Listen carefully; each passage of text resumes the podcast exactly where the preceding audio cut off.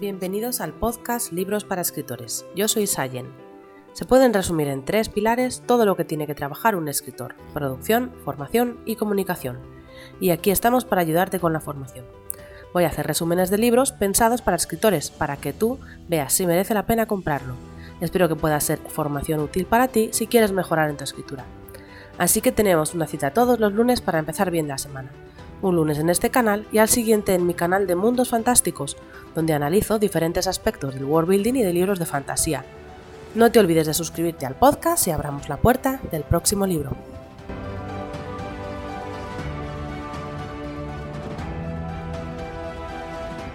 Bueno, pues bienvenidos todos a este cuarto episodio de Libros para Escritores y vamos a continuar hablando del libro Cómo sobrevivir a la escritura, en esta ocasión, hace dos episodios vimos un poco el libro por encima y en el, en el episodio pasado estuvimos dedicándonos sobre todo a la primera parte que nos propone la autora, en la cual se habla sobre todo de mentalidad del, del escritor.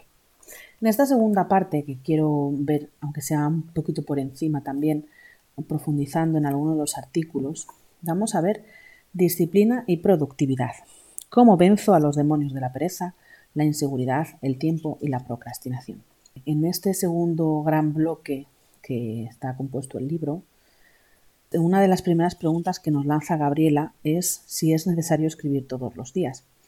Y ante esto, muchos, muchos autores pueden sentirse, sobre todo con aquellos que no, se no que no ganan, bueno, o sea, que no se dedican a esto de forma completa, ¿no? En su tiempo completo, sino que, bueno, pues que tienen que compatibilizar con otras preocupaciones o con eh, un trabajo nutricional o lo que sea, ¿no? Pero aquí Gabriela eh, sí que plantea una respuesta muy clara y ella lo dice así. Yo creo, muy personal y humildemente, que sí es necesario escribir a diario.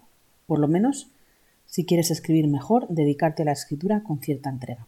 ¿Vale? Eso es lo que dice ella, es, por supuesto, es su opinión y eso, ¿no? Muchos autores pueden sentir como cierta presión a la hora de, de llevar esto a cabo, por incompatibilidades. Pero ella te lo explica y te dice por qué, por qué ella cree esto, ¿no? Porque hay muchos autores que dicen, bueno, pues yo no puedo, o a veces me agobio, o a veces, bueno, ¿vale? Pero ella, ¿por qué? O sea, ¿por qué lo, lo plantea? Y ella básicamente habla de que, bueno, pues en resumen, un escritor es el que escribe, ¿no? Como mínimo tiene que tener ese hábito. Pues ya todos sabemos que el hábito hace al monje, pues el hábito de escribir hace al escritor, ¿no? Y, y entonces ella también te explica, porque sabe mucho sobre, sobre hábitos y productividad, ella te explica cómo crear un hábito, cómo un hábito pues eh, cómo funciona nuestra mente a la hora de implementar hábitos en nuestra vida, porque cuando nosotros tenemos un hábito no necesitamos la musa que venga a inspirarnos, no necesitamos sentir pues esa repentina fuerza que nos atrae hacia el teclado del ordenador o hacia el boli para empezar a escribir o no necesitamos las mejores ideas, ¿no? Lo único que necesitamos es que me toca porque es la hora a la que yo me he puesto esto y entonces tengo que escribir y punto, ¿no? Y ella explica cómo funciona, ¿no? El hábito eh, debe ser único, debe empezar siendo muy fácil, muy fácil, en plan, todos los días 100 palabras. 100 palabras no es nada. Entonces empezamos desde bajito, todos los días 100 palabras. El hábito deberá realizarse al diario y ya indica también que fines y festivos incluidos y siempre a la misma hora. O sea, todo esto no, no, es porque sea un capricho de Gabriela, esto son cosas que están estudiadas ¿no? desde la neurociencia que nos ayuda. O sea, tú te lavas los dientes todos los días, aunque, aunque sea Navidad. No dejas de lavarte los dientes, aunque sea Navidad, ¿no? Entonces, eh, ella eso indica eso. El hábito debe disponer de un detonante y de una recompensa. El detonante te impulsa a realizar el hábito porque lo asociamos. Cuando yo me tomo un café, pues empiezo a escribir. Y, y una recompensa porque eso hace, bueno, pues eso, que, que, que, al principio sea más fácil implementar. Todo esto es para implementar el hábito. Una vez que esté implementado ya no necesitarás recompensa. Y probablemente el detonante, pues, pues eso, vaya, dice ella, dice, un buen detonante es la mitad de la, de la batalla ganada. Em, entonces, bueno, pues me parece muy interesante. Si, si tú tienes dudas sobre esto, ella lo explica muy bien por qué es necesario esto y luego cada uno pues que se quede con lo que le sirva. O sea, a mí mi, situación personal pues no me permite tener un hábito de escritura diario a día de hoy, pero al menos sé que sí que es algo que, podría implementar cuando ciertas circunstancias pues, se, se, tranquilicen en mi vida. ¿no? El siguiente artículo que ya nos propone me parece también muy interesante y aunque no está en la parte de mentalidad, yo lo pondría ahí, ¿no? Porque pone 11 excusas para no escribir y cómo demolerlas. Y a mí me parecen que cada una de estas excusas son creencias limitantes, que muchas veces nos atrapan, ¿no? Y nos dicen, no, es que no tengo el espacio. Como no tengo el espacio suficiente, mira, yo en mi casa no tengo un escritorio donde yo me pueda sentar. Pero ¿es eso? ¿Es una excusa o, o qué es, no? No tengo tiempo, no tengo, no consigo concentrarme para lo que hablábamos también el, día pasado, ¿no? que eh, esas cuatro ingredientes que necesitaba un escritor y uno de ellos era el enfoque, ¿no? Pues no consigo concentrarme, bueno, pues ya está, pues no escribo, ¿no? Y ella pues te derriba también esa creencia limitante, esa excusa, no tengo talento. Aquí surge nuestra, nuestro síndrome del impostor, que es tan famoso entre los escritores. Me van a poner verde, otra vez el síndrome del impostor, no les va a gustar lo que escribo, no es perfecto lo que estoy escribiendo, no es perfecto, la siguiente excusa, me falta inspiración, todo está ya escrito, no me encuentro bien. Y la última excusa, que es la que a mí más me gusta, escribir es difícil. Y aquí Gabriela, eh, yo lo tengo marcado con una estrellita, dice, sí, sí, escribir es muy, muy difícil, así que déjalo ya, uno menos en la carrera. Lo dice en tono sorna, ¿no? Pero decir, pues es verdad, o sea, al final quien termina siendo escritor es el que persevera. No es el que escribe mejor, no es el que sabe eh, escribir bien a la primera, sino el que se confunde, lo hace mal, vuelve a escribir, no controla esto, no controla lo otro, pero sigue, pero sigue, pero sigue, ¿no? Y tiene esa voluntad de hierro de la que pues ella misma nos hablaba también en artículos anteriores. Así que si tienes alguna de estas excusas, te recomiendo que leas esto más en profundidad. Si queréis que lo veamos pues por aquí, pues también ponedmelo porque es muy interesante este artículo en cuanto a las creencias limitantes, ¿vale? El siguiente artículo es el que sí que me quiero meter un poquito más en profundidad, seis formas de, acabar con la procrastinación, que realmente funcionan. O sea, ella ha probado miles de fórmulas. Tiene, de hecho, yo creo que en su blog antiguo tenía un artículo que hablaba sobre 69 formas de productividad que puedes implementar a día de hoy para escribir un poquito más, pero ella ya resume en seis las que funcionan sí o sí. ¿Vale? ¿Qué pasa? Que cuando procrastinamos es porque hay una distancia entre lo que nosotros pensamos en, eh, cuando tomamos una decisión en caliente, ¿no? pues a partir de mañana voy a escribir todos los días, me voy a levantar a las 6 de la mañana para escribir. Y las experiencias reales en frío, cuando te suena el despertador a las 6 menos cuarto y dices, ostras, no soy capaz de levantarme, necesito descansar bien para poder rendir en el día de trabajo, etcétera, etcétera. ¿no? Pues lo que en un principio parece posible y atractivo, pues se, se convierte en algo muy difícil. Así que estas seis formas de acabar con una procrastinación empieza con la número uno, que es la que ya hemos hablado antes, que es la del hábito. Crea un hábito. Los hábitos funcionan muy bien para tareas en las que procrastinamos constantemente. Además, cuando ya le hemos dado el tic, el check de tic, tic hecho, nos produce endorfinas ¿no? en, nuestro organismo y eso hace que, ya hemos conseguido hacer como lo más importante del día, ¿no? Y, te da, y, eso te da como confianza para el resto del día. Ya he empezado con, el pie derecho el día de hoy, bueno, pues entonces eh, hace falta implementar un hábito. Si, y al final, es yo creo, esto no lo dice Gabriela, ¿no? pero al final es desde dentro de nuestra propia realidad, obviamente desde dentro de nuestras circunstancias. Si tú lo que tienes es 45 eh, minutos para trabajar mientras estás esperando que tu hijo termine el fútbol eh, en el coche, pues aprovecha esos 45 minutos todos los días que vaya tu hijo al fútbol para escribir, ¿no? Ya tienes ahí tu rutina. Segundo, segunda forma de acabar con la procrastinación. Empieza. Empieza, o sea, suena muy mal, ¿no? Pero que muchas veces solo decimos, jo, no me apetece escribir o eh, me cuesta salir del modo en el que estoy, ¿no? Muchas veces no solo la pereza, son emociones negativas, no me encuentro bien, pero si hay en ese momento nosotros decimos, venga, solo cinco minutos, solo, cinco, solo voy a escribir cinco minutos, abro el documento, escribo cinco minutos y lo curioso es que una vez superado este bloqueo, entramos en un estado de concentración y esos cinco minutos suelen acabar en más de cinco minutos, en media hora o lo que sea, Lo importante es, es, el, es el empezar, es el dar el primer paso. Y una vez que hemos dicho solo cinco minutos, mira, que solo has escrito cinco minutos, pues eso que ya has escrito. Que has, que has podido escribir un poquito más, pues fenomenal, ¿no? Pero, pero esto es clave, o sea, parece una tontería, parece una tontería decir, jo, es que me encuentro mal, a lo mejor estoy eh, medio enfermo, estoy en la cama o estoy, pues eso, em, con unas emociones negativas eh, por cualquier circunstancia que se haga a mi alrededor. Bueno, pero solo cinco minutos.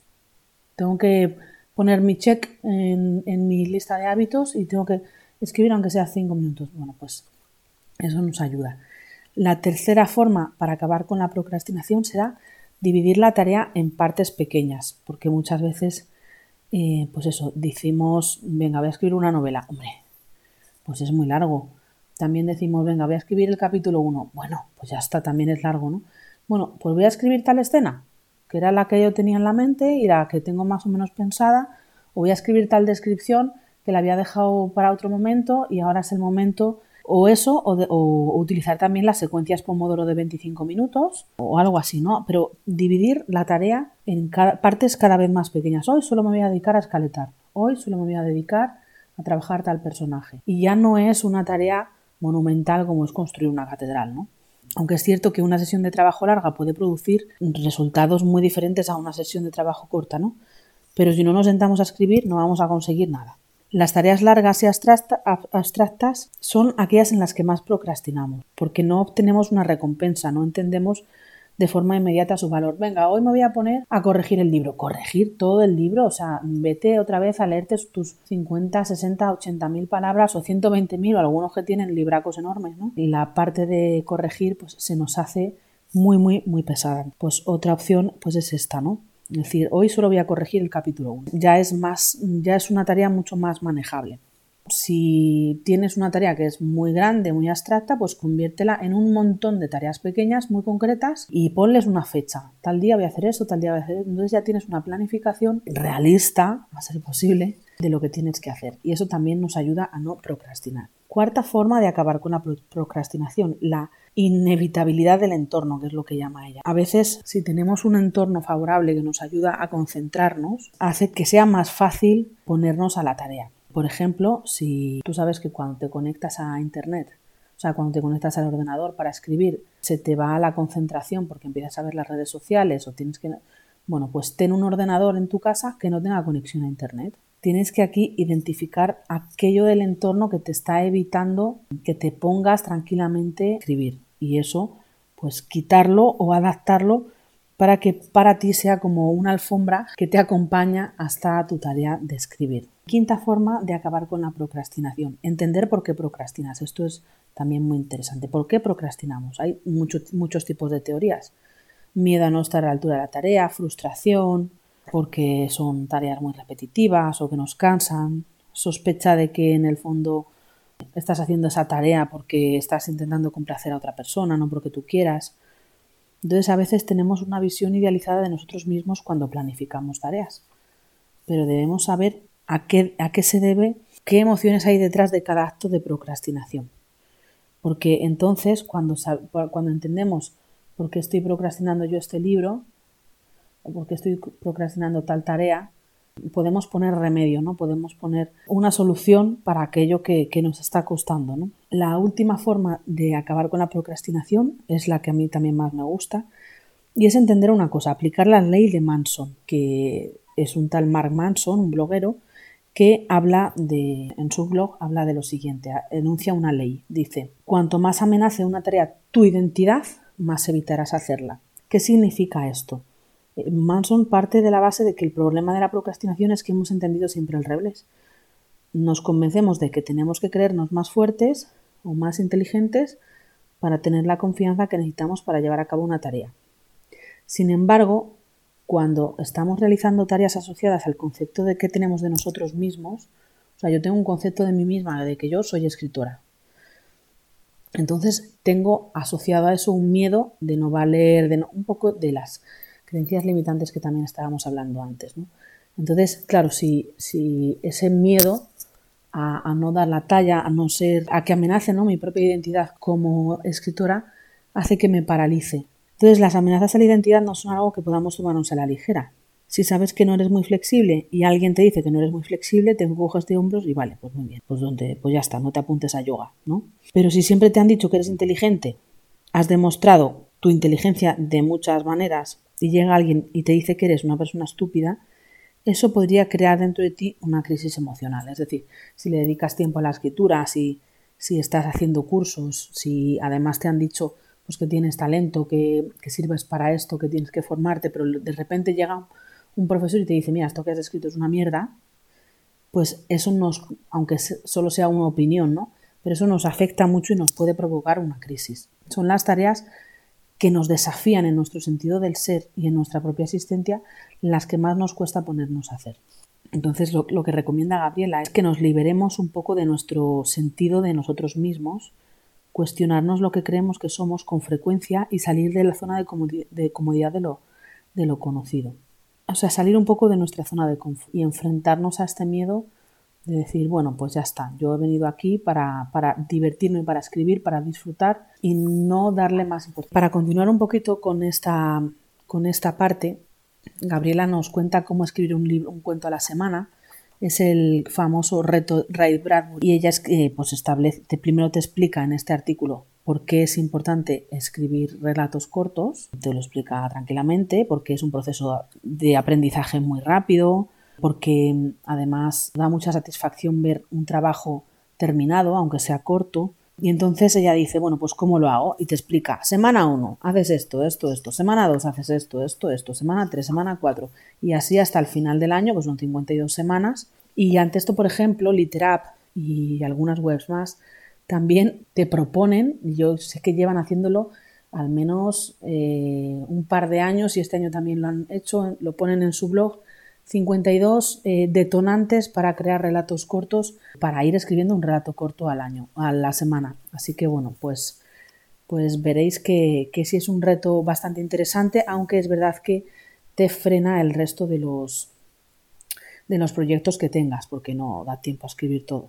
El siguiente artículo, 20 preguntas salvavidas para hacerte antes, durante y después de escribir, que bueno, es muy interesante. Y una de las que a mí más me gusta, una de estas preguntas que a mí más me gusta es me estoy divirtiendo, o sea, porque a mí me parece súper interesante saber si lo que estás haciendo lo estás haciendo con un gusto, todo lo demás. Luego hay otras preguntas que son más prácticas. Estoy guardando mi documento, cómo ha ido la sesión, eh, me he perdido, hay algo que haya hecho mal. Bueno, un poco también para ver la efectividad de las sesiones a la hora de ponernos a trabajar. Y el último artículo que ella nos, nos pone en este apartado sobre productividad es ¿es malo contar palabras? Y entonces aquí es muy interesante porque, claro, muchos autores miden su tiempo por palabras, pues yo, hasta que no escriba 500 palabras al día o 1500 palabras al día, pues nada, otros escritores lo que hacen es, yo le dedico una hora por la mañana, me dé tiempo a escribir lo que me dé tiempo. Bueno, pues ella explica diferentes métodos para ver cómo se progresa en las rutinas, ¿no? Al final esto repercute en las rutinas, ¿no? Y aquí la máxima que ella dice es haz las cosas a tu manera, pero hazlas porque funcionan. No las hagas porque lo has hecho siempre así. O sea, si a ti te sirve el método que estás usando, sigue con él. Pero si no te sirve, oye, pues a lo mejor tienes que cambiar la forma, forma que, sea tuya, ¿no? Y así podrás, mm, bueno, pues continuar y mejorar en la práctica literaria. Y hasta aquí el episodio de hoy. El próximo podemos ver, si queréis, el tercer apartado de este libro, que es técnica literaria, y ella pues habla de diferentes métodos, bueno, cosas sobre todo para mejorar la técnica de escritura, que esto viene acompañado también a ese tipo de prácticas que habíamos hablado en el episodio anterior, pero no voy a continuar por aquí, eso ya es en otro episodio. Y bueno, espero que te haya gustado este episodio, me encanta tenerte por aquí, suscríbete Dale al corazoncito, comenta si tienes alguna duda. Ya sabes que si quieres un audio curso en cuatro sesiones de Kickstart Universo Creativo para Escritores Perdidos, puedes conseguirlo en mi página web www.sayon.com. Y hasta aquí hemos llegado, nos vemos el próximo día y un abrazo muy grande.